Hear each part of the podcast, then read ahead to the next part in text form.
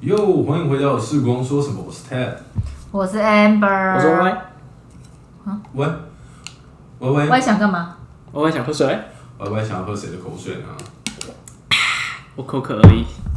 好，啊我们上次的节目说到了 MP MBA，然后有蛮多的听众跟我们反映，他们真的很想了解到底什么是 MP MBA，可能他们都不知道我们在验什么吧。什么什么什么什么？对，大概就是这种反应，你到底在干嘛？你到底在我前面一直插镜片在干嘛？对，所以我在想，我们今天这一集呢，就跟听众朋友大家一起分享到底 NPMBA 以及后面的验光步骤，我们到底在做些什么。好，Amber 上次提到一件事情，就是我们在做这个呃 NPMBA 的时候，以诊所的状况来说，哎，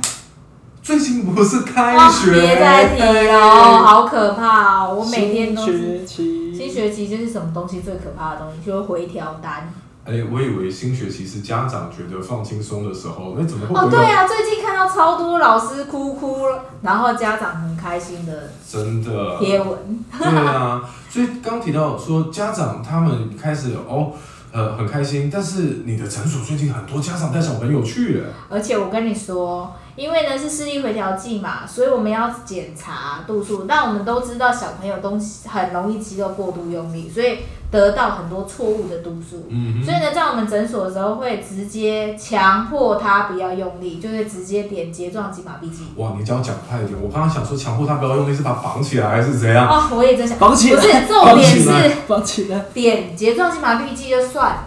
他就要在诊所待三十分钟哎、哇，天哪、真的很久，毕竟药物它要有药效的话，你要给他一段时间。没错。哎、可是说真的，我们大家验光，而且又加上上次我们去看这边人超多的情况之下，你哪来这么多的时间让他等啊？所以在诊所的时候，你当然就只能等啊，因为毕竟药效时间要作用，就还是要一点时间嘛。嗯所以呢，小朋友就在那个地方等了很久。但是睫状肌麻痹剂完了之后的度数哼，对，就会是实际上这小朋友真实的读数啊。嗯哼所以基本上的话，以视力回调单大部分回来看的话，我们还会做这，还是会做这件事情。嗯，但是回头来讲到一件事情，就是说，我们知道以现行台湾的验光人法规的规范，验光师实际上是没有办法用药的。嗯在这种情况，我们验光师到底要怎么样才能够协助在验光的过程里头，在不使用药物的情况下，得到他放松后的结果？喂，那你在现场的时候，你都怎么做啊？我们的话其实会加入一些呃镇静片，呃，来帮助每一个消费者达到这样放松的一个作用。哎，那为什么要放镇静片啊？呃，应该是说，其实像刚刚 Amber 有讲到，因为现在呢，我们在看东西、在看近距离的时候，我们的眼睛是处于一个用力的一个情况下。那其实，在用力毕的竟过三 C 这么好玩，没错没错也是。那其实，在用力的过程中，我们的水晶体会有一个膨胀的一个作用。那我们今天就会用这样的一个正镜片凸透镜来帮助它达到这样的一样的效果。我想请教一个问题，就是你刚刚提到一件事情，水晶体会膨胀，那跟放松有什么关系啊？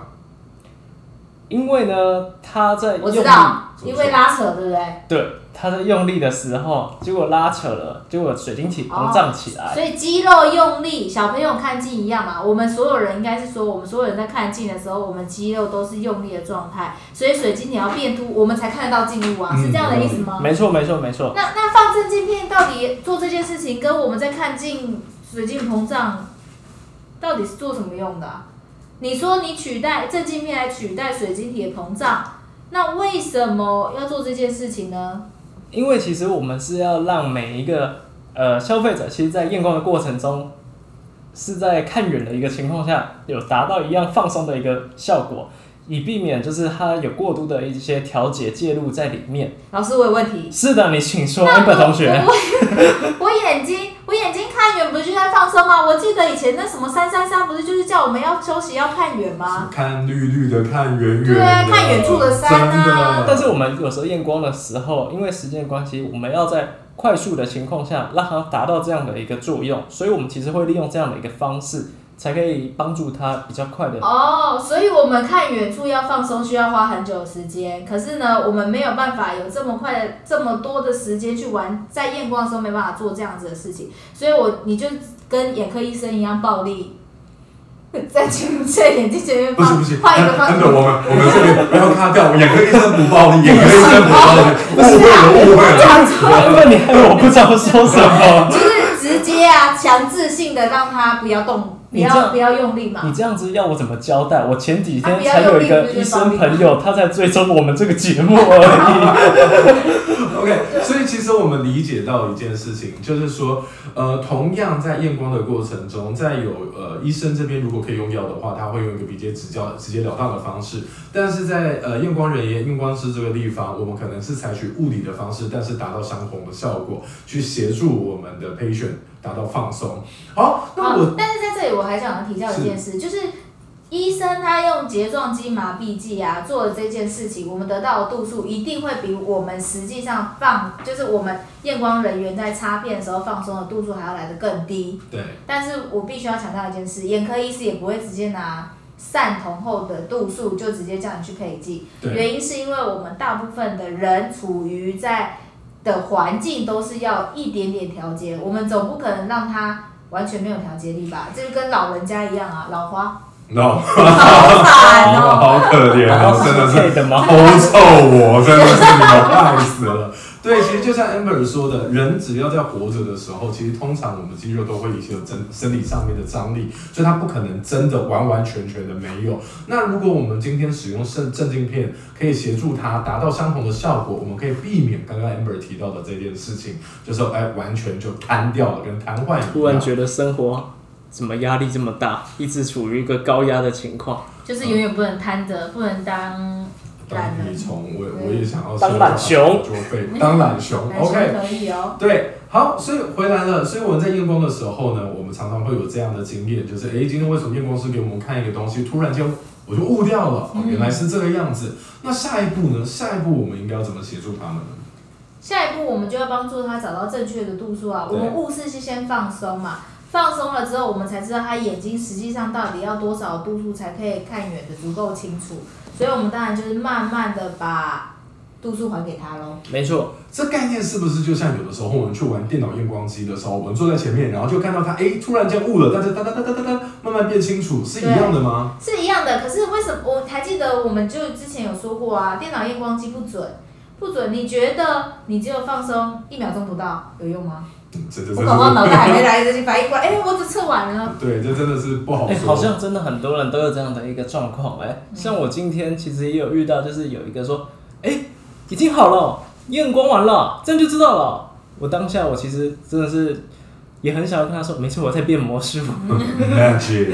对， 好，那既然我们都已经知道说，在电脑验光机它里头也一样有雾视的这个作用，那我们实际上在操作人为上验光的时候，我们当然会更重视 这一点。那不在雾视的对不时候对，呢你，错了，你顺序错了。真的吗？因为我们先会人为验光，才有电脑验光机的出现啊，真的，哎所以它是在学我们在验光的快流死程了。脱学，真的爱 爱学 学。你看电脑 AI 很恐怖吧？ AI 真的很恐怖。那好啊，我刚刚突然想到一件事情，既然我们都已经循序渐进的把它需要的度数也都找出来了，上次我们遇到一个 case，就是他会问我们，哎，为什么今天我看的视标突然间你要给我切到有两个不同的颜色啊？哎、可是我觉得大部分的消费者或者是病患，其实他都知道一定要看红绿这件事、哎，为什么？怎么因说？为总对是啊我们都在看红绿啊。所以如果说哪一次你验光的时候没有给他看红绿，他会觉得怪怪的，你是不是没有给我验好？他就会觉得我是不是漏了什么步骤？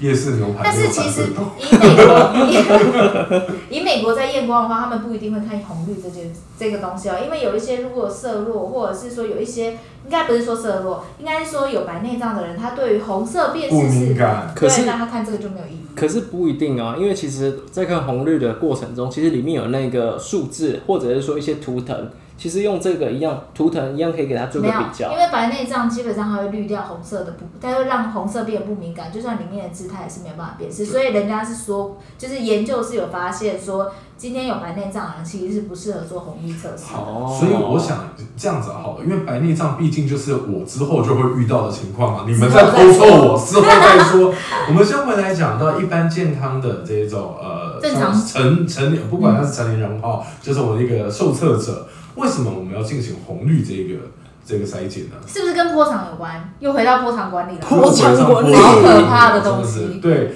其实因为我们毕竟知道一件事情，就是说我们在验光的时候，光线打到我们的眼前，进到我们的眼后到视网膜上的时候，受到波长的影响，所以它其实并不会是一个单色光，然后完美的落在视网膜上。那它会想想变看成像彩虹一样吗？哎，这样子 Rainbow 想象，其实 哦是 rainbow，不是 rainbow，我给你对翅膀。所以呢，确实没有错，确实没有错，就是光线打进来之后，它确实会有色散的情况。那现在好问题了，为什么我们今天会选红跟绿啊？嗯，因为红色在视网膜的前面啊。哦，那那为什红色在视网膜的前面要干嘛？对，红色在视网膜前面到底要干嘛？近视。近视。所以，哎、其实我不知道消费者有没有听过，哦，不是消费者，sorry，就是各位听众有没有曾经听过，当你的验光师在帮你验的时候，或许他们在验红绿的时候会，嗯，碎碎念，哎，红加绿减， 红加绿减，红加绿减，特别是刚出道的这些验光师的时候，可能会遇是到，红减绿加吧？对，到底是什么东是西啊？吗？对，Y Y Y 老师，嗨，到到底是红加绿减还是红减绿加啊？是红加绿减。到底什么意思啊？这个加呢，其实就是呃加上副镜片，然后减的话呢是减副镜片的意思啦。那其实是针对它的一个近视度数，我们在做一个细微的一个微调，同时也是针对它一个呃这样子接收到的一个波长，我们进行呃比较精细的一些度数上的一个调整。所以也就是说，如果今天我看到是红色清楚的话，表示我影像是在视网膜前面，也就是我们熟知的近视。近视的时候要加负度数的镜片，就是近视镜片的意思。所以我慢慢的把我的近视镜片加加加加加加到红影像已经到视网膜上的时候，我就会觉得红色、绿色一样清楚吗？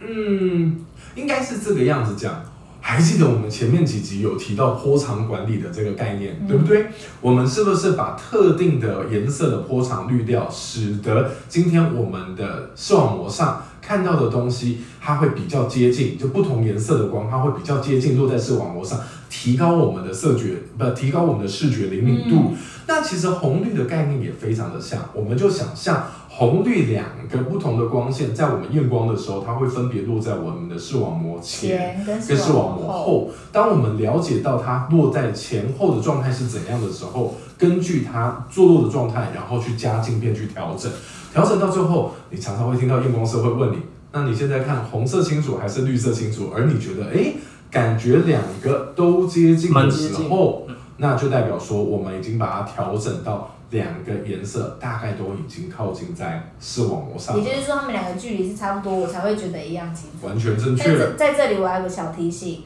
不是看红色、绿色谁比较亮哦，是看红色的字跟绿色的字谁比较清楚才是重点。完全正确，因为亮不亮不是我们在追求的目标，我们追求的目标就是你今天辨识那个视标的时候，你看起来它是不是相等清楚的。好，那讲完到红绿之后，我们下一步会为了我们的这些受测者做些什么样的检查呢？我们把这个度数找出来的时候，其实主要是跟近视度数有关嘛。可是我的眼睛除了近视，还有一个东西是散光啊，闪光啊，说到闪所光，以近视、散光都会同时一起出现在我的眼睛上，是吗？说到闪光这件事，我就要想到了，你说昨天情人节，不是情人天节，呐、呃， 是昨天吗？等一是下前，是前 你天。们真的很糟糕，你们问一个没有情人节的这种，真的是闪光，所以他们在讲闪光搞错， 我玩有情人不是那个闪，OK，是散开的散，不是闪光，OK。你是希望大家散开吧？先不要让我静静啊！所以我们回你想头来静静的吗？ 超想静静静静静啊！OK，静静，对，我们回来讲到，就是我小时候印象很深刻啊。我每次去验光的时候，当时的验光师他都会请我看一个钟，可是你知道小孩子很小的时候，他根本搞不清楚什么叫做几点钟，几点钟。到最后我都只好比这边这边，那边那边。那现在在呃收音机前面的听众，你根本不知道这边那边是哪边。没错，我当时也不晓得。所以其实我们现在在帮人家检测的时候，我们使用的那张图表到底叫什么呢？散光中。中状图没错，那为了怕小朋友或就犯像跟我小时候一样的情况，这个闪光钟它其实旁边是有数字的，你可以告诉他说，我觉得靠近哪一条线看起来是比较老师我有问题清楚老师，我有问题。啊，我如果看不到字怎么办？哇，那看不到字就代表前面的步骤怎么了？不一定啊。你是说我前面的度度数没测准，不见得啊，但我闪光很高，我也看不到啊。那怎么办？在这种时候，Y Y 你会怎么做？如果是我的话，我会选择用另外一张图给他看。那你要用什么做？我们会用一个叫做点状的风状图。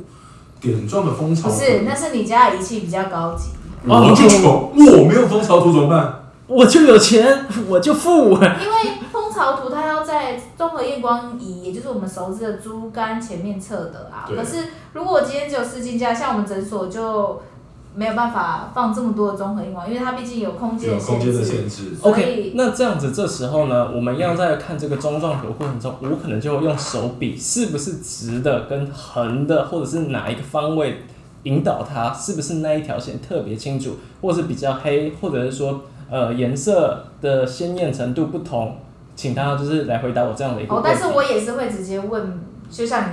那个 Ted 刚刚说的，就是哪边跟哪边，所以我会告诉他说，哦，那那你觉得是右上左下还是左上左下？换言之，其实我们验光师哦，大家会发现，在验光的过程之中，你常会听到验光师他会引导你，就是试着看看，试着讲出来，试着辨识。当我们今天遇到呃无法正确的去表达的时候，我们会换另外一种方式，用方位然后去引导他。就像是呃，我们之前好像曾经提过，就是在验光的时候，我们看到的东西，那个视标不见得都会是 C 呀、或者是 E 呀、或者数字，对小朋友，有的时候我们会让他看他知道的，像苹果、房子，诸如此类的哦，。说到小朋友，你知道那一天我带我侄女去打疫苗，嗯然后呢，他们刚好那边有个视力表，我就想嗯到他两岁了，来看看他就是看不看得到。对，那他那个就是一视标嘛，我对就跟他说，哦，你看这个开口在哪里？然后呢，他一开始的时候，我就说，哦，这个开口在右边，有没有洞洞在这边？你就叫右边，哦，洞洞在上面还是下面这样子。等一下，你家子女已经知道动哦作，跟上对下，我天哪，好厉害！对，而且重点这两岁是耶，重点是，你知道他多调皮吗？他刚开始都会打哦，打打到后面的时候，他开始会了。他开始我说啊，所以这个洞洞是在左边还是右边？明明在右边，他就会故意跟我说左边，然后开始偷笑，然后他就会说宝宝调皮。真的是，我我这就是甜蜜的负荷吧， 对我只能这样子讲。但是我必须要说一件事，也就是说，其实两岁的小孩，你们可以开始在家里告诉他们一些视标的方向要怎么比，然后带他们到眼科去检查。这个非常那为什么我要提这个呢？是因为我们前阵子的诊所来一个自闭症的小孩，他已经九岁了，嗯他的视力非常非常哼，差，嗯，应该只有零点二、零点三我吧们。真的是很啊然后度数有三四百度，哇然塞后散光超级高，嗯哼，哇，对。然后因为小朋友有自闭症，所以家长从小就没有去注意这件事情，所以一直到九岁了，到学校之后才发现这件事。那你其实基本上已经过了眼球的生长黄金期了啊，而且因其实因为他已经弱视了，那你们在测量的过程中有遇到什么其他的问题哦吗？我是说，真的是还好啦，是我同事遇到的了，不是我怎么说，怎么可以说还好？哎呀，真的是，哎呀，哎呀。就是因为其实刚好是我同学同事遇到这个状态，他其实算是很有耐心的，但嗯是这种他没有办法接受嘛，所以他好像就是验了一段时间，他就必须要带到外面去，好好的那个让他透冷静一气下嘛冷静一下，对，然后就是都有家长在引导这个部分，嗯所以后来家长很紧张，所以把老二也带来了。嗯，然后他也也是自闭症吗也是有一点点这样的倾向，所以我们在怀疑有可能是家庭环境哦就是环境造成导致的。对对，那不管怎么样的话，就是你们可以，我们可以事先就是学习到这件事情。对，如果说小孩子在我们可以开始沟通的时候，可以试着告诉他们说，像上下左右啦，或是比啊，哈、其实相关的资源应该都不难取得，因为毕竟一视标就像是一座山，山字形嘛。对，我们去训练他开口的方向，其实不是一件太困难的事情。那提早做这件事情，有助于帮助你们家的小朋友在他的视觉发育的黄金期，然后得到正确的这个判断，我们可以提供给他比较好的协助。回来讲到我们刚刚说的那个闪光钟吧，好啦，那结果后来验了这个闪光，闪光验清楚之后，哎，假设。哦，等一下，我突然想到一件事，我突然想到一件事情。前不久就有一个朋友，他就问我说，你有没有看过呃有一部周星驰的电影，他放个那个咸鸭蛋在眼睛上面，然后他跟我说啊，哎、我那天看到人家说，所谓的闪光有好多种，什么顺闪、逆闪、斜闪、顺闪就是一颗咸鸭蛋，这实在是听不懂什么到底什么咸鸭蛋啊？就是散光，它其实有度数跟轴度的分别啊。那度数跟轴度到底差异差在哪？嗯，其实这个有点像是我们相机的一个原理，在帮呃每一个人在做一个调焦的一个过程啦。所以也就是说，其实散光就像刚刚 Ted 说的嘛，它东西看起来是散开的，其实它散开的方式的话，它其实主要会有最模糊跟最清楚的地方，是这完全样。正确的。就像是我们刚刚说看闪光中，为什么看闪光中，我有一个特定的角度看起来比较清楚，那其他地方看起来雾雾的，其实就是在我们的闪光角度跟我们闪光的度数不一样。那到底闪光是什么东西呢？我们下一次再告诉你们。我是 Ted，我是 Amber，我是拜拜，我们下一集再见喽，拜拜拜拜拜。